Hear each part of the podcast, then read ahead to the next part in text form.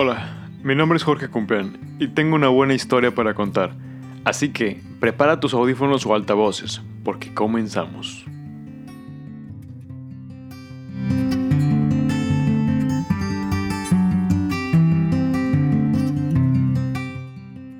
Hey, ¿qué tal? ¿Cómo están apreciables escuchas? Me da mucho gusto estar aquí de vuelta en este su podcast.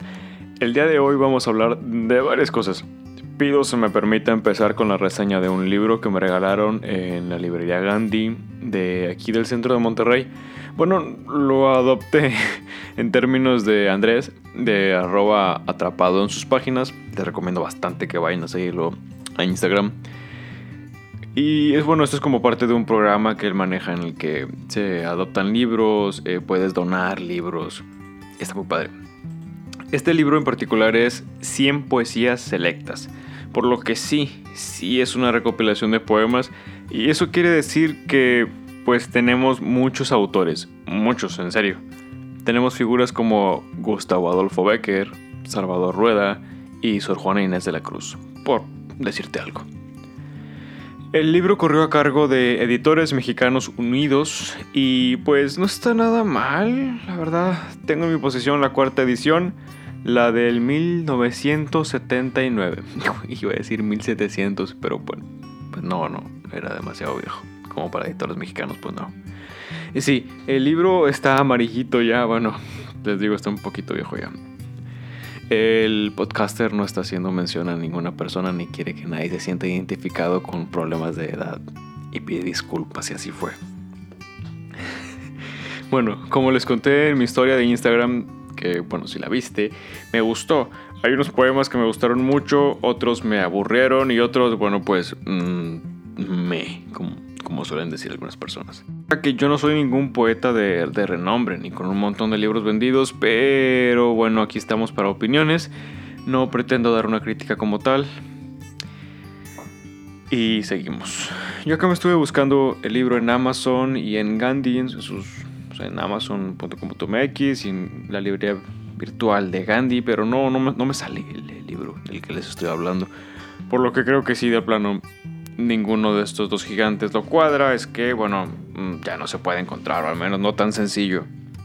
Quizás alguna página especializada de segunda mano lo pueda, lo pueda tener.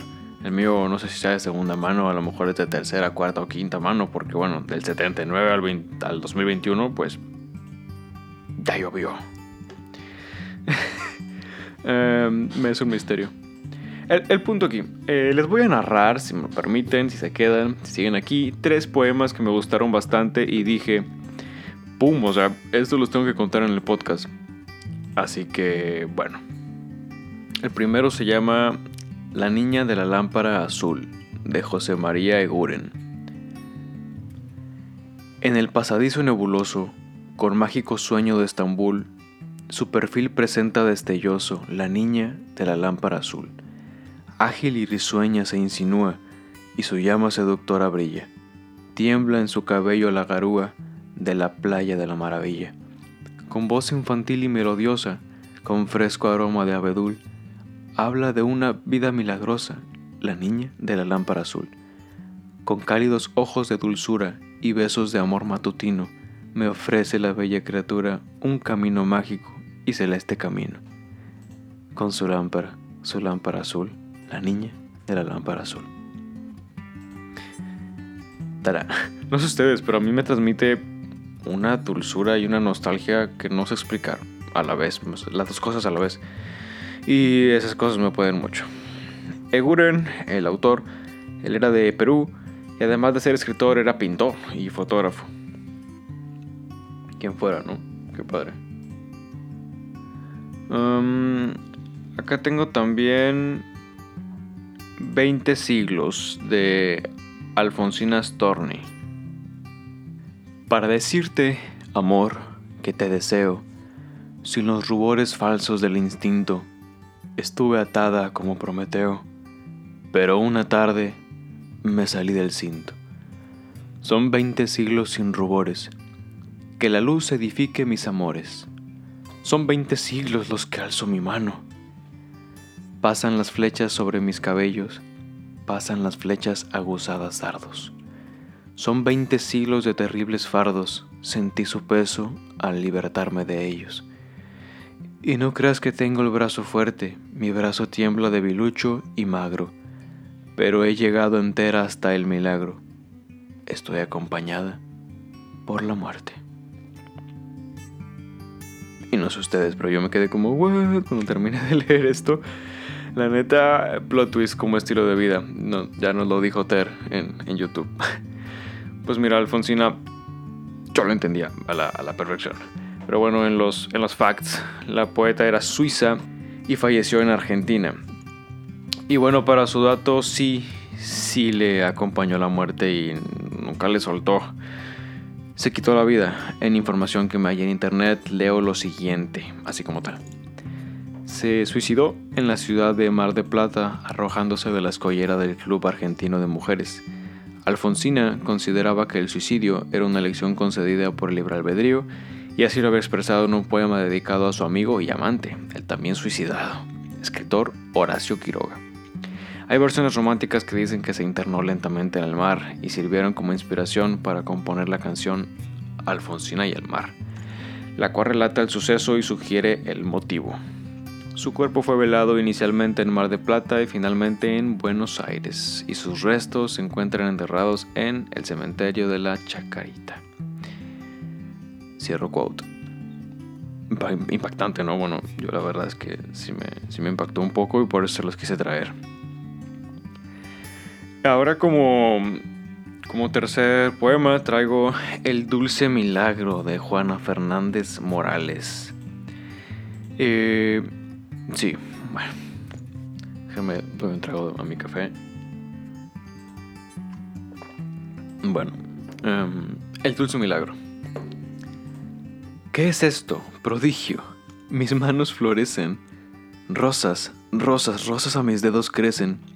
Mi amante besóme las manos y en ellas, oh gracia, brotaron rosas como estrellas. Y voy por la senda voceando el encanto, y de dicha alterno sonrisa con llanto. Y bajo el milagro de mi encantamiento, se aroman de rosas las alas del viento. Y murmura al verme la gente que pasa, ¿no veis que está loca? tornadla a su casa.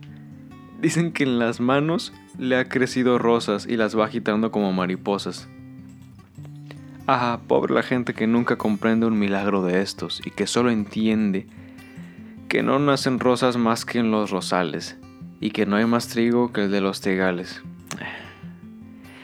Requieren líneas y color y forma y que solo admite realidad por norma.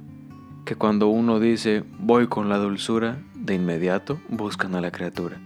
Que me digan loca, que en celda me encierren, que con siete llaves la puerta me cierren, que junto a la puerta pongan un lebrel, carcelero rudo, carcelero fiel. Cantaré lo mismo, mis manos florecen, rosas, rosas, rosas a mis dedos crecen, y toda mi celda tendrá la fragancia de un inmenso ramo de rosas de Francia. Termina. A mí em, se me hace una locura, una, una locura tan tremenda como, como, como lo es el, enamorarse. Por ejemplo, a mí fue lo, a lo que me hizo el Resemble. Ah, fuera de las razones que, que, pudiera dar formales, es que este poema me recuerda. Chismecito. Me recuerda una vez que acompañé caminando a la puerta de su casa a una chica que fue mi pareja. Y yo me acuerdo que esa noche llovía.